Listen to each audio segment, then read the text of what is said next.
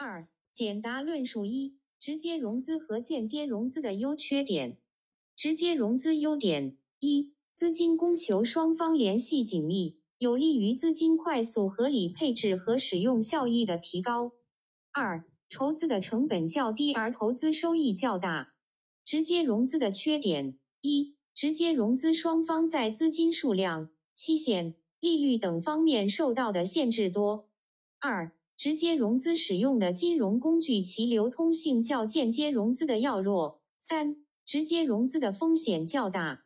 间接融资的优点：一、灵活方便；二、安全性高；三、提高了金融的规模经济。间接融资的缺点：一、资金供求双方的直接联系被割断了。会在一定程度上降低投资者对企业生产的关注与筹资者对使用资金的压力和约束力。二、中介机构提供服务收取一定费用，增加了筹资的成本。二、金融市场四大要素的相互关系：金融市场参与者、金融市场交易对象、金融市场中介、金融市场价格是构成金融市场的四大要素，它们之间是紧密联系。相互促进、相互影响的，其中金融市场参与者与金融市场交易对象是最基本的要素。只要这两个要素存在，金融市场便会形成；而金融市场中介与金融市场价格则是自然产生的或必然伴随的。完善的中介机构和价格机制是金融市场发展的重要条件。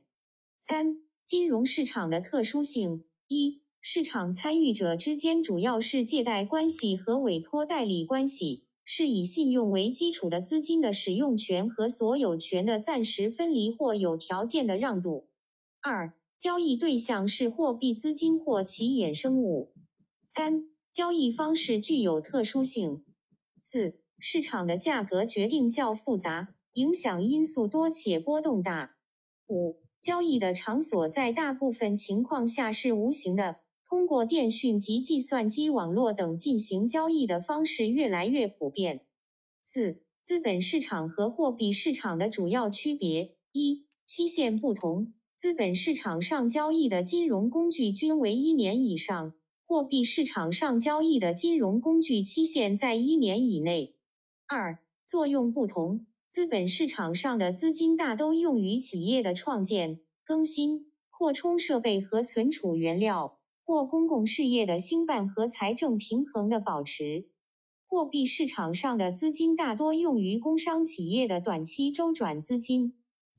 三、风险程度不同，资本市场上的信用工具风险较高，货币市场上的信用工具风险较小。五、金融市场的功能和作用：一、便利投资和筹资；二、合理引导资金流向和流量。促进资本集中并向高效益单位转移。三、方便资金的灵活转换。四、实现风险分散，降低交易成本。五、有利于增强宏观调控的灵活性。六、有利于加强部门之间、地区之间和国家之间的经济联系。六、金融工具与金融资产的区别。金融工具有时称为金融资产。但严格说来，这两个概念是有差别的。虽然所有的金融工具对持有者来说都是金融资产，但抛开持有者，孤立的考察金融工具，它们便不能称之为金融资产。如中央银行所发行的货币和企业所发行的股票、债券，就不能说它们是金融资产，因为对发行者而言，货币、股票。债券是他们的负债，因此不能将货币、股票、债券简单的称为金融资产，而应称之为金融工具。金融工具对持有者来说才是金融资产。七、股票的特点：一、股票是一种所有权凭证，是代表投入股份资本的证书。二、股票是没有偿还期限的永久性证券。三。股票的收益具有较大的不确定性。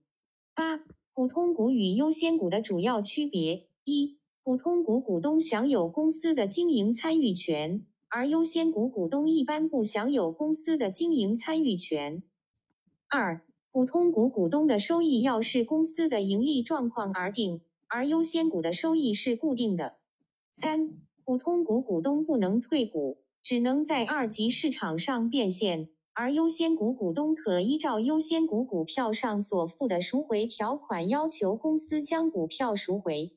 四、优先股票是特殊股票中最主要的一种，在公司盈利和剩余财产的分配上享有优先权。九、债券与股票的区别：一、表明的关系不同。债券表明债权债务关系，股票表明所有权关系。二、投资者的权利和义务不同。债券投资者有权取得本息，无权过问经营管理活动。股票投资者可以获得经营权利，但是不能退股收回本金。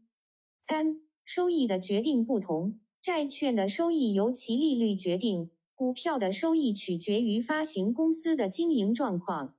十、政府发行国库券的主要原因：一、为弥补政府财政临时性、季节性收支差额，满足暂时的资金周转需要；二、当预算执行过程中发生意外事项，造成支出增加而收入难以跟上时，应付临时急需；三、当金融市场利率过高时，政府发行长期债券付息负担过重，故先发行短期库券调度资金，待日后市场利率变化后再发行低利长期公债。十一、基金证券、股票和债券的共同点：一、基金证券、股票和债券的投资均为证券投资；二、基金证券的形式同股票与债券有相似之处。三、股票、债券是基金证券的投资对象。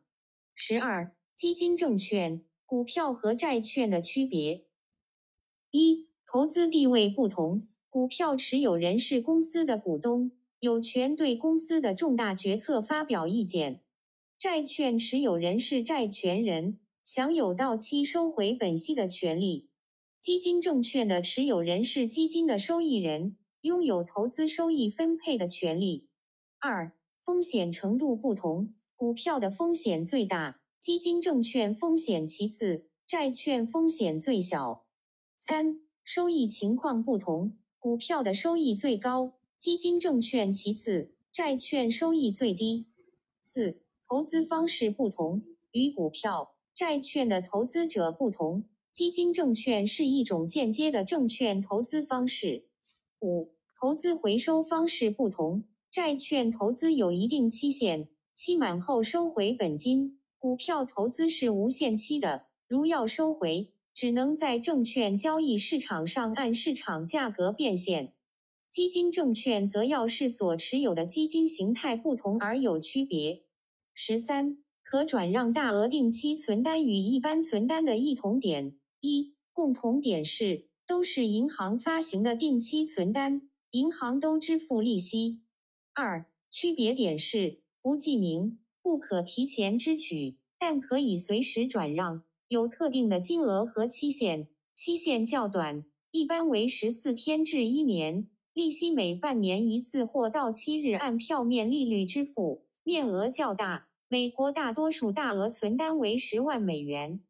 十四。可转让大额定期存单对银行和投资人有什么好处？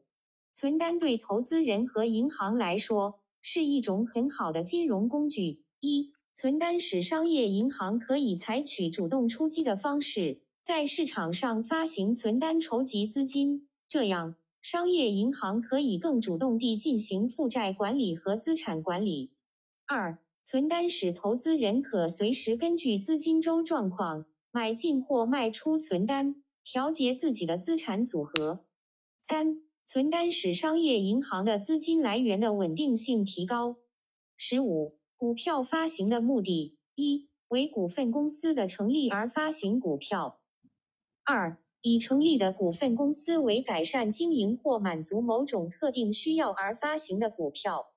十六、增资的目的：一、提高自有资本的比重。改善资本结构；二、维持或扩大经营；三、满足证券交易所的上市标准；四、促进合作或维护经营支配权；五、股东分益；六、其他，如公司改制或合并。十七、期货交易的特点：一、成交和交割不同步；二、交割时可以扎底，即清算双方只需交付差额；三、交易中既有一般的投资者，也有投机者。十八、证券交易所的组织功能体现在哪些方面？一、证券交易所要为交易者提供公开交易的场所、设备、电话、电传等，要提供交易需要的清算和结算系统，以及交易需要的服务人员和附属设施，使证券交易能正常进行。二、证券交易所要提供多方面的信息。三、证券交易所在组织证券交易过程中要履行管理的职责。十九、场外交易的特点：一、交易对象比较广泛；二、双方议定交易价格；三、交易方式较灵活；四、交易场所分散。